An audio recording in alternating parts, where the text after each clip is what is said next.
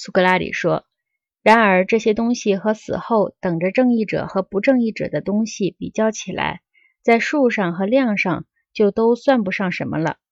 你们必须听听这个关于两种人的一个故事，以便每一种人都可以得到我们的论证，认为应当属于他的全部报应。”格劳孔说：“请讲吧。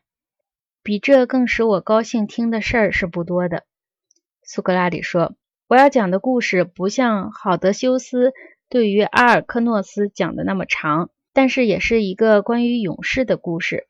这个勇士名叫厄洛斯，是阿尔米纽斯之子，出身潘菲里亚种族。在一次战斗中，他被杀身死。死后第十天，尸体被找到，运回家去。”第十二天举行葬礼。当他被放上火葬堆时，竟复活了。复活后，他讲述了自己在另一个世界所看到的情景。他说，当他的灵魂离开躯体后，便和大家的鬼魂结伴前行。他们来到了一个奇特的地方，这里地上有两个并排的洞口，和这两个洞口正对着的天上也有两个洞口。法官们就坐在天地之间。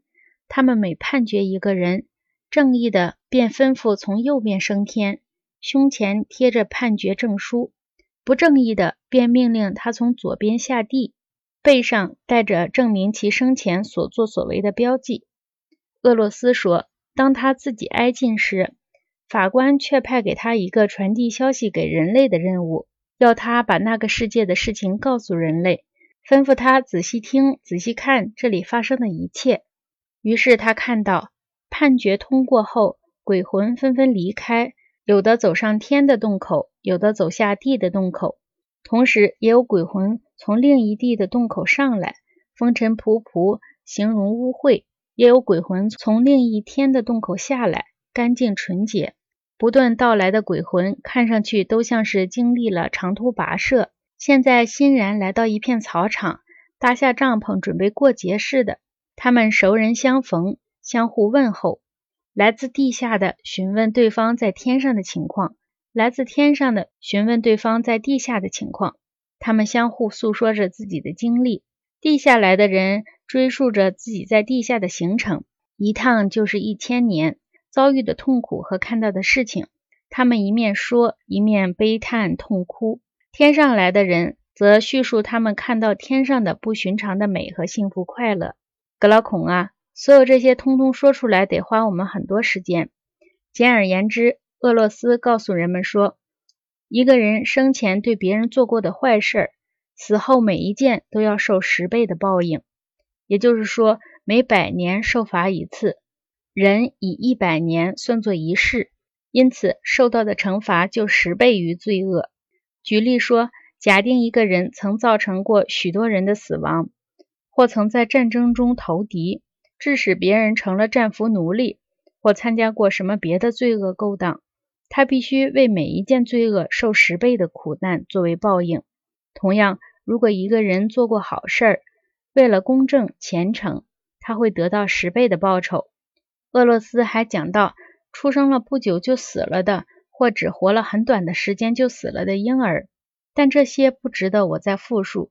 俄罗斯还描述了崇拜神灵、孝敬父母的人受到的报酬更大；亵渎神灵、忤逆父母、谋害人命的人受到的惩罚也更大。例如，他告诉人们说，他亲眼目睹有人问阿尔蒂阿伊俄斯大王在哪里。这个阿尔蒂阿伊俄斯刚好是此前整整一千年的潘菲里亚某一城邦的暴君。据传说。他曾杀死自己年老的父亲和自己的哥哥，还做过许多别的邪恶的事情。因此，回答这一问题的人说，他没来到这里，大概也不会来这里了，因为下述这件事的确是我们所曾遭遇过的可怕的事情之一。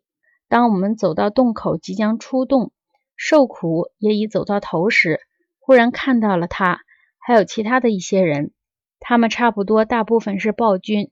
虽然有少数属于私人生活上犯了大罪的，当他们这种人想到自己终将通过洞口而出时，洞口是不会接受的。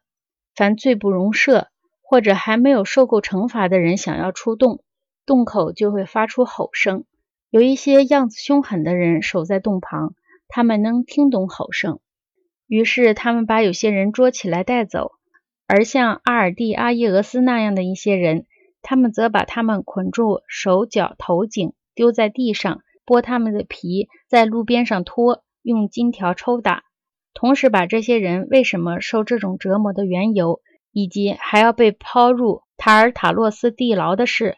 告知不时从身边走过的人们，他说：“那时他们虽然碰见过许多各式各样可怕的事情，但是最可怕的还是担心自己想出去时听到洞口发出吼声。要是走出来没有吼声，就再庆幸不过了。审判和惩罚如上述，给正义者的报酬与此相反。但是，一批又一批的人在草场上住满了七天，到第八天上。”就被要求动身继续上路。走了四天，他们来到一个地方，在这里，他们看得见一根笔直的光柱自上而下的贯通天地，颜色像红，但比红更明亮、更纯洁。又走了一天，他们到了光柱所在地。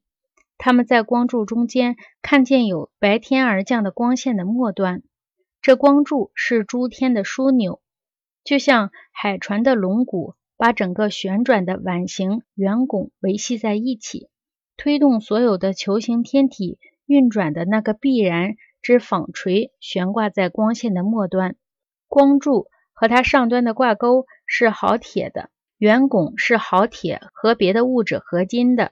圆拱的特点如下：它的形状像人间的圆拱，但是照厄洛斯的描述，我们必须想象。最外面的是一个中空的大圆拱，由外至内，第二个拱比第一个拱小，正好可以置于其中。第二个中间也是空的，空处正好可以置入第三个，第三个里置入第四个，如此等等，直到最后第八个，一共像大小相套的一套碗。由于所有这八个碗形彼此内面和外面相契合。从上面看去，它们的边缘都呈圆形，所以合起来在光柱的周围形成一个单一的圆拱连续面。光柱笔直地穿过第八个碗拱的中心，最外层的那个碗拱的碗边最宽，碗边次宽的是第六个，依次是第四个、第八个、第七个、第五个、第三个，最窄的是第二个。最外层的那个碗边颜色复杂多样。第七条边最亮，第八条边反射第七条边的亮光，颜色同它一样。第二条和第五条边颜色彼此相同，但比前者黄一些。第三条边颜色最白，第四条边稍红，第六条边次白。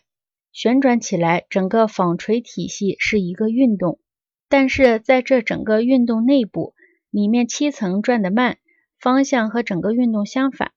其中第八层运动的最快，第七、第六、第五彼此一起转动，运动的其次快。有返回原处现象的第四层，在它们看起来运动速度第三，第三层速度第四，第二层速度第五。整个纺锤在必然的漆上旋转，每一个碗口拱上的边上都站着一个海女歌腰，跟着一起转，各发出一个音。八个音合起来形成一个和谐的音调。此外，还有三个女神，距离大约相等，围成一圈，坐在自己的座位上。她们是必然的女儿，命运三女神，身着白袍，头束发带。她们分别名叫拉赫西斯、克洛索、阿特罗伯斯，和海妖们合唱着。拉赫西斯唱过去的事，克洛索唱当前的事儿。阿特罗波斯唱将来的事儿，克洛索右手不时地接触纺锤的外面，使它转动。阿特罗伯斯用左手以同样的动作帮助内面转。拉赫西斯两手交替着两面帮转。